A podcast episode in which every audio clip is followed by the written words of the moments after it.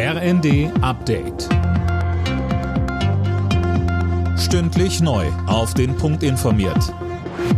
Ich bin Finn Riebesell. Guten Tag.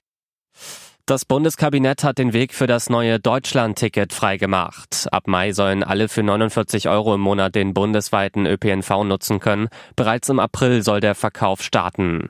Zuvor müssen allerdings noch Bundestag und Bundesrat dem neuen Ticket zustimmen. Verkehrsminister Wissing sagte, Wir überwinden damit komplexe Tarifstrukturen. Der ÖPNV wird digital und kann damit künftig auch transparenter und präziser geplant werden. Insbesondere im ländlichen Raum profitieren die Menschen vom Deutschland-Ticket. Die Stromversorgung ist bis 2031 gesichert, auch bei einem kompletten Kohleausstieg bis 2030.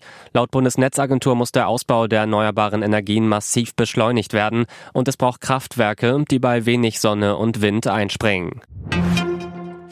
Wer sowas wie 123456 immer noch als Passwort nutzt, sollte den Ändere dein Passwort-Tag heute vielleicht zum Anlass nehmen, sich ein neues auszudenken. Wer schon sehr sichere Passwörter nutzt, muss nicht zwingend was tun, so Simran Mann vom Digitalverband Bitkom. Wenn man Menschen jetzt dazu auffordert, oftmals ihre Passwörter zu ändern im regelmäßigen Abschnitten, ist die Wahrscheinlichkeit höher, dass man ein einfaches Passwort wählt, damit man es sich schlichtweg merken kann. Deshalb sagt man heutzutage lieber ein starkes, langes Passwort wählen und nicht so oft wechseln, anstatt schwache Passwörter zu haben, die man oftmals wechselt.